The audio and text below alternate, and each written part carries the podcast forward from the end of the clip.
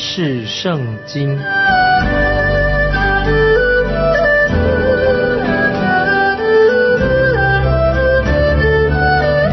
认识上帝的话，把上帝的话带到全世界。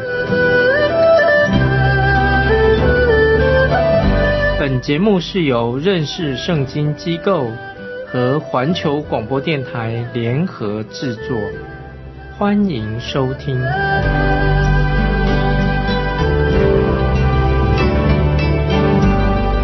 亲爱的听众朋友，你好，欢迎收听认识圣经。我是麦基牧师。我们来看约珥书旧约的约珥书第二章第五、第六节，在山顶蹦跳的响声，如车辆的响声，又如火焰烧碎街的响声，好像强盛的民摆阵预备打仗。他们一来，众民伤动，脸都变色。听众朋友，月书第二章五六节说了很恐怖了，好像强盛的民摆阵预备打仗。他们一来，众民伤动，脸都变了色的。脸都变色什么意思呢？就是百姓以色列百姓他们吓坏的啊！我们继续看约书的第二章第七节，他们如勇士奔跑。像战士爬城，各都步行，不乱队伍啊！注意这些经文做怎么解释呢？我们看箴言三十三二十七节，特别讲到啊这个作战的状况。箴言三十三二十七节说：蝗虫没有君王，却分队而出。这里说到蝗虫要作战的时候，蝗虫不需要君王来带领，也不需要领导来。引导他们，蝗虫都知道自己的战斗位置，他们知道怎么打仗，知道自己的战斗位置，他们是成群结队而来，准备战斗，知道各就各位，成群结队出来作战。在约尔书的经文当中，约尔描述啊四种不同的蝗虫，通称为蝗虫。我认为就是形容什么？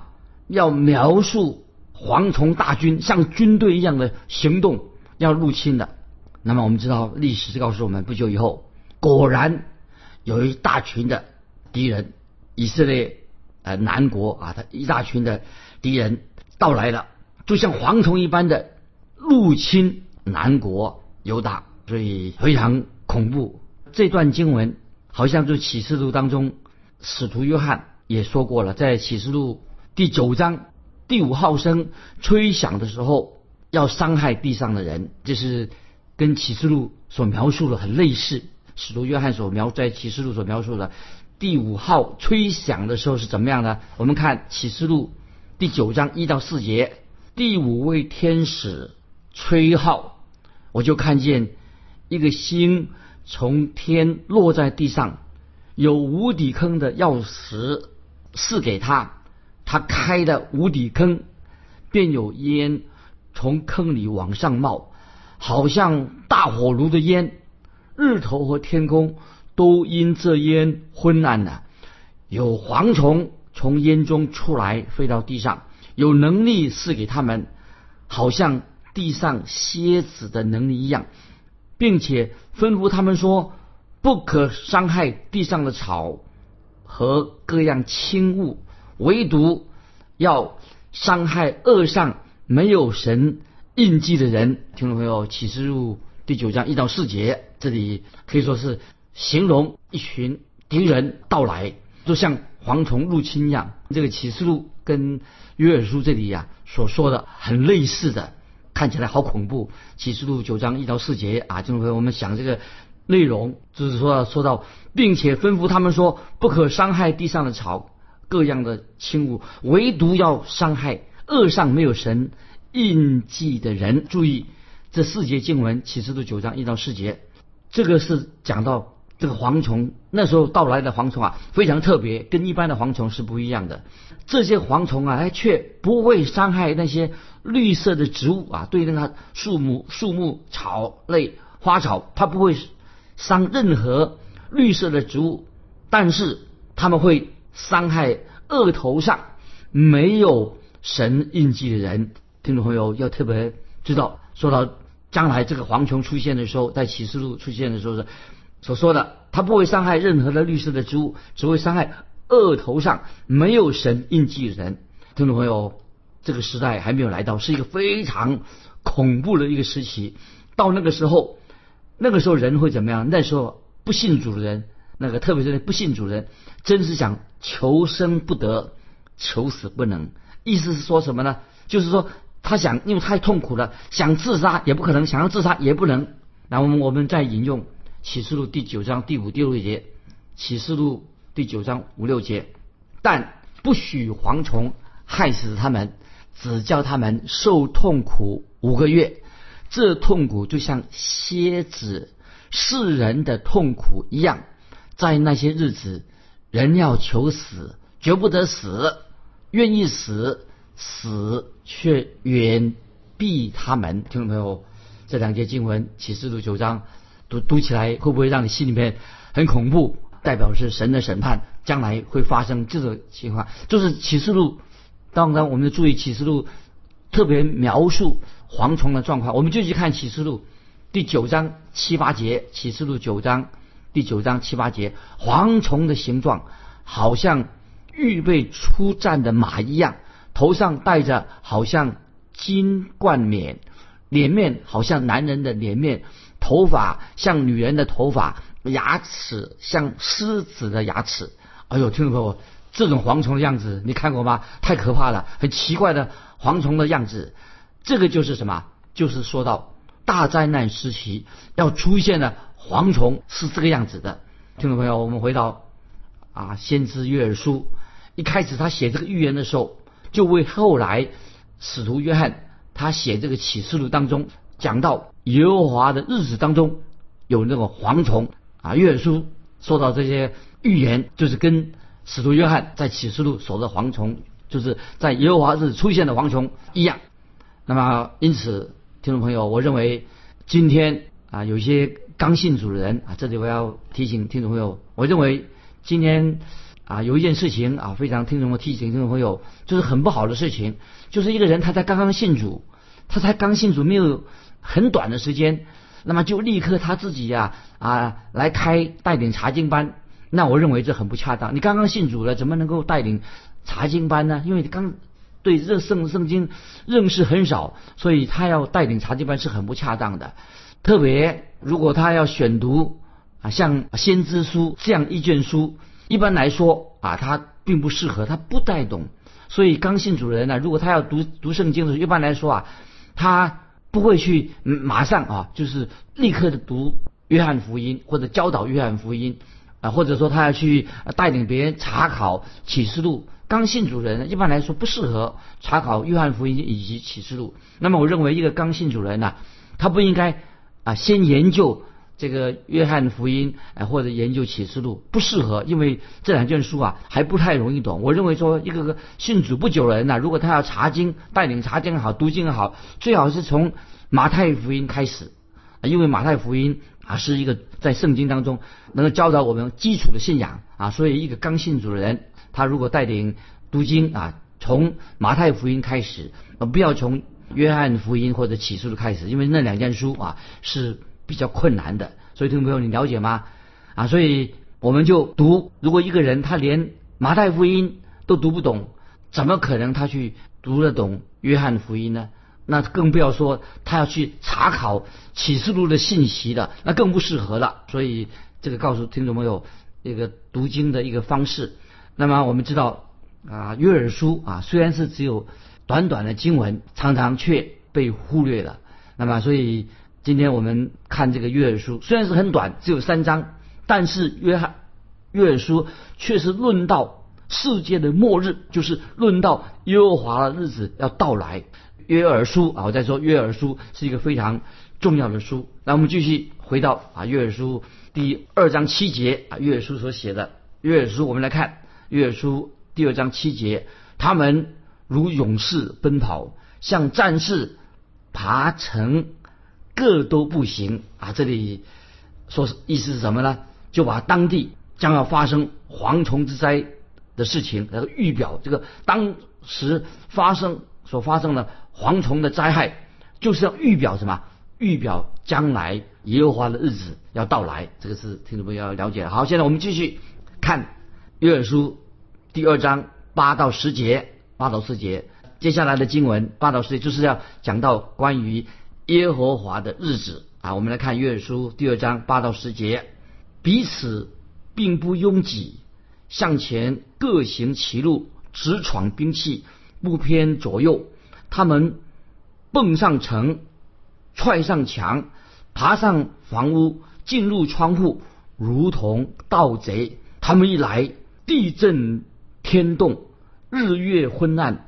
星宿无光，八到世节形容优华日子到来的这个状况，我看起来哦非常可怕。显然，约尔书先知告诉我们，他所描述的这个状况啊，是比蝗虫灾害更加严重的。不单单是你之前讲过蝗灾，这个蝗虫灾害是非常非常严重的啊。我们看到先知约尔，他对神对他所启示。他一点都不夸大啊，他就把诚诚实实的、没有夸大的把它说清楚。那么这跟使徒约翰在启示录所说的意象是一样的。所以约珥书啊，这里说的意象啊，跟使徒约翰在启示录所说的那个意象啊有相似的地方。那接下来我们继续看约珥书第二章十一节，第十一节，耶和华在他军礼前发生，他的队伍甚大。成就他命的是强盛者，因为耶和华的日子大而可畏，谁能当得起？听众朋友注意，这这些经文，先知约尔第三次在约书呢，第三次提到那个日子什么？就是耶和华的日子。他说：“谁能当得起呢？”这个跟主耶稣在马太福音二十四章二十二节所说的一样啊。现在听众朋友，我们翻到马太福音二十四章二十二节，跟这个。约书二章十一节所说的很类似，主耶稣在马太福音二十四章二十二节说：“若不减少那日子，凡有血气的，总没有一个得救的。”那么我太严重了，这主耶稣说的。先知约怎么说呢？甚至说谁能当得起呢？所以我们看到接下来我们要看启示录第七章有一个答案。约翰使徒约翰在启示录第七章，他在这里做了一个答案，在第七章。约翰怎么说呢？约翰说的很清楚，就是说明神可以掌控大自然。我们知道大自然、气候，一切都是神所掌控的，神的大能掌控的。那么神可以让风止住，神也有能力吩咐天使把众仆人的恶上印上印，可以逃离这个大灾难。所以听众朋友，这一启示录七七章给我们一个好的答案。这里意思是什么呢？就是说，如果这个人是神的儿女，他们信主的，神的儿女，信耶稣基督的，他们在大灾难的时期仍然可以平安的度过，但是他们恶上必须要印上印。所以我们看到先知约尔说说的很清楚，那个蝗灾或者当时的大灾难来的时候，约尔已经说得清楚了，谁能当得起呢？其实他所所指的是什么呢？就是当耶和华日子到来的时候，从什么时候开始？耶和华日子到来，就是从黑夜开始的，大灾难就开始来的。听懂没有？我们读以上的经文，这个信息问题最重要的问题在哪里的？听懂没有？你了解吗？什么是最重要的问题？最重要的问题就是说，罪人在这个时刻大灾难来临之前呢，这个罪人犯罪的人呢？今天人都是罪人，在这个时刻，他们该怎么办，或者我们该怎么办呢？感谢神，约尔先知已经给我们答案了啊！我们看这个答案在哪里？约尔书第二章十二节，这个是一个重要的答案，一个问题：罪人应该怎么样面对这个问题？约尔书第二章十二节，约华说：“虽然如此，你们应当进食、哭泣、悲哀，一心归向我。”注意，这里特别说到，约尔说：“你们要一心归向我，就归向耶和华。归向就是什么？归向这两个字什么意思？就是人必须要悔改，归向神的意思。人要悔改的意思。神就对以色列百姓说：你们现在要一心归向神，意思就是说你要悔改，要悔改，真正的悔改。悔改是什么意思呢？听众朋友，就是要把我们的心思意念改变，我们的心思意念在神面前改变我们的心思意念。意思就是说，我们整个的思想、思想的方、心思意念要来一个大转弯，要改变了。那么有时候，今天我们看到啊，有的人他是说他信耶稣了啊，举手信主了，在悔改的时候啊流眼泪啊，说呢他我悔改的时候我流眼泪。那么听众朋友，就算一个人悔改的时候啊会流眼泪，但是这个流眼泪啊只不过是什么悔改的一个副产品，这个还不算流眼泪。并不代表说那个人真正悔改了。真正的悔改是什么意思呢？不是光流流眼泪就算了，乃是什么？真正的悔改乃是人的心思意念要改变。听众朋友注意，心思里面真正改变，这个才是悔改。那这里要说到我个人的一个见证。当我在神学院刚毕业的时候啊，我曾经在一个教会里面担任传道。那个时候我年纪比较轻啊，也没有什么经验。那时候我还没有结婚。但是教会里面有一位长辈，他非常关心我，他待我像对待他自己儿子一样。那么我我也很尊重他，待他像我的父亲一样。那么有一次啊，我就到他的办公室跟他请教啊，就是到他办公室里面啊，向这位长辈。那么我心里面我有一些想法，想告诉他一些我个人的啊慕会的一个想法想法。可是他很向我直话直说，他认为说麦基。你的想法是错的，这个主意非常不好。那么他他当然他这样对我说说啊，那么我就很生气，我立刻就发脾气了，我掉头就走了。那么当我走出大门之后啊，走之后，我觉得是圣灵感动我，我觉得我这样不应该掉头就走，实在太不应该对这个长辈这样做，实在太不应该的。那么我觉得我自己啊心里面良心有愧，对他亏欠很多，所以那个时候。我走出去之后不久，我立刻就回头，回头转过来。听众朋友，你知道我为什么要回头啊？回头呢？因为我觉得我做错了，我应该悔改！悔改，我要回头转回去。那么我就做什么呢？我就悔改，我就回到他的办公室啊，这位长者的办公室。那么我进去的时候，我看见这位我尊敬的这个长者，他脸眼睛里面呢。也流泪啊，眼眼眶里面呢有泪水，那么啊令我实在很感动，我向他道歉，我说太冲动了。那么这个事情我现在还记在心里面。那不久以后啊啊我就那时候我还没有结婚啊，后来我结婚了。那么当我结婚之后啊啊结婚在蜜月旅行的时候，我特别哈带我的这个新婚的妻子啊去探望啊这位长子啊，这位以前我慕会的。这个先第一次慕会，这个长者我去他特别拜访他，这位长者啊，他看见我带这个新娘子啊，我的妻子啊，跟他见面啊，他就对这个新娘子说，他怎么说呢？这位长者就说啊，他说呃你的脾气怎么样？他对着我的妻子这个新娘子说啊，你的脾气怎么样啊？我是不知道你的脾气如何，可是麦基啊，你的先生麦基啊，这个人他的火气啊。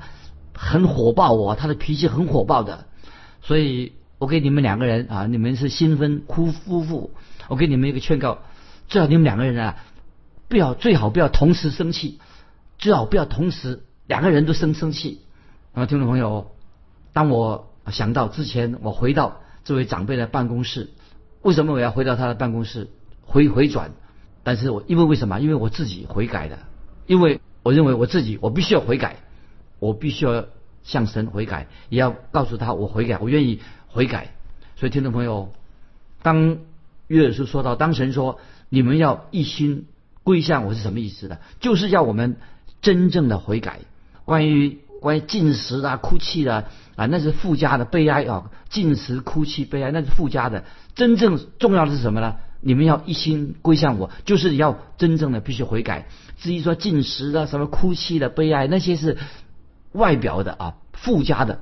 今天很可惜，有些人他们以为说，哎呀，我当我来到听福音以后，来到这个台前做一个决志，那么流了几滴眼泪啊，表示我现在就悔改了。听众朋友，这是大错特错的。所以一心归向神，悔改归向神，这是最重要的。所以不要以为说啊，今天我举手决志了啊，我已经信主了。啊，已经流过眼泪了，那这个就算为我已经悔改信主了，不是的。我认为如果说一个人没有真正的悔改信主的话，那些啊流眼泪进食那些都是多余的，并没有什么特别的意义啊。听众朋友听，盼望你听明白了。接下来我们看，继续看约书第二章十三节，这个非常重要的经文。约书第二章第二章十三节，你们要撕裂心肠，不撕裂衣服，归向耶和华你们的神，因为他有恩典，有怜悯，不轻易发怒，有丰盛的慈爱，并且后悔不降所说的灾。听众朋友，这些经文实在太好了。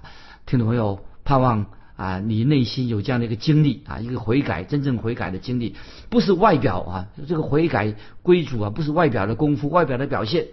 在旧约摩西律法也曾经禁止。祭司啊，这律法说什么呢？禁止祭司撕裂外袍，他们不需要这样做。摩西律法也禁止外祭司撕裂他的外袍，因为悔改并不是我在说悔改，一个人真正悔改，并不是在那种外表的这个动作、一个形式、狂热的形式流眼泪。真正的流眼泪，必须要什么呀？出自内心的悔改啊！这是悔改，内心的悔改才是重要的。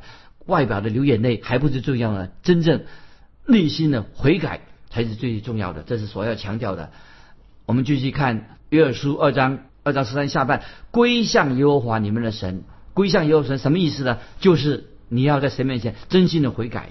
所以先知约珥他的意思是什么呢？说一个真正归向人要悔改的原因是什么呢？注意啊，接下来说，因为啊，说到这个太好了，在二章十三节下半说，因为。啊，神有恩典，有怜悯，神不轻易发怒，神有丰盛的慈爱，并且后后悔不降所说的灾。这个是这些经文听众都应该把它记起来。我们知道，在旧约出埃及记以及在约拿书都提到啊，注意提到关于神的悔改啊，这个神的后悔是什么意思呢？神后悔，神后悔不降所说，神会后悔吗？我们知道，当以色列人在埃及的时候。看来好像神也曾经改变他的心意，为什么呢？因为我们知道，当神降下许多的灾祸，为什么神要对埃及人降下许多的灾祸？其实注意，目的乃是要要法老王悔改归向神，就是降灾祸的意思。神要给法老王有一个机会回转归向他，但是法老他的心刚硬，他。坚决不肯悔改，所以后来我们今天我们读到，也知道读先知书约拿书啊，我们也读过先知约拿书的时代，神曾经在约拿的时代做些什么事情呢？神就派遣先知约拿到尼尼微城去传讲一个重要的信息，就是神要毁灭毁灭这个城的信息。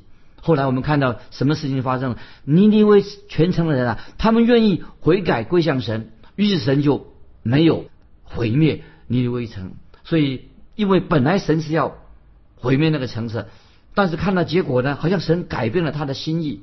那么这是什么意思啊？其实我们知道，神的话语安定在天，永不动摇，神是永不改变的。我们也知道，神是有丰盛的恩典和怜悯，神是不轻易发怒的。所以，亲爱的听众朋友，当你悔改的时候啊，你依靠神的时候，我们知道。神是永不改变的。那么重要的重点在哪里？当一个罪人悔改归向神的时候，神其实对我们今天每一个听众朋友，一个悔改人悔改归向他的时候，神会说：你们原本都在我的审判之下，公义的审判之下。我我本来是要审判你们的，但是现在你们已经悔改归向我了，我就全然的赦免你们。所以听众朋友，你明白吗？啊，神有丰盛的恩典。他已经赦免你的罪，当你归向主耶稣悔改的时候，就赦免你的罪。我们继续看第二章十四节，或者他转意后悔，留下余福，就是留下献给耶和华你们神的素祭和奠祭，也未可知。注意这节第二十二章十，换句话说，什么意思？神要祝福你，神要再祝福你，让你的农作物葡萄可以有丰收，丰收。使你们就有能力来献素祭和奠祭啊，把它献给神的。那么这里特别提到这个奠祭，听众朋友，在奠祭什么意思呢？在立位记当中啊，并没有提到关于奠祭的指示是什么？奠祭什么意思呢？就是把酒洒在那个祭物上面，成为献祭的一部分，像一缕青烟啊，烟缓缓的上升。所以我们特别啊想到使徒保罗在提摩太后书三章六节的话，提摩太后书三章六节，保罗怎么说呢？我现在被交电，我现在被交电，我离世的时候到了，离世的时候到了。在提摩太后书三章十六节，就是使徒保罗说过，他愿意把他自己的生命交电，就是好像交电酒那样献给耶稣基督。今天时间的关系，我们就把约书啊分享到二章十四节以后，我还没继续啊，听众朋友，这约书的经文不太容易完全了解，那么让我们好好的默想，回去再好好的看啊，约书从第二章一节到。十四节，把那个经文啊，刚麦基牧师我所告诉你们的，好好的默想，把这个神的话放在我们的心里面。特别要提醒听众朋友，你现在也要悔改，一心的归向神是什么意思？好好的默想一下。今天时间的关系，我们就停在这里。啊，听众朋友，如果你有感动，要说明一下一心归向神什么意思？为什么要归向神？你可以告诉我们，来信可以寄到环球电台。认识圣经，麦基牧师说：“愿神祝福你。”我们下次再见。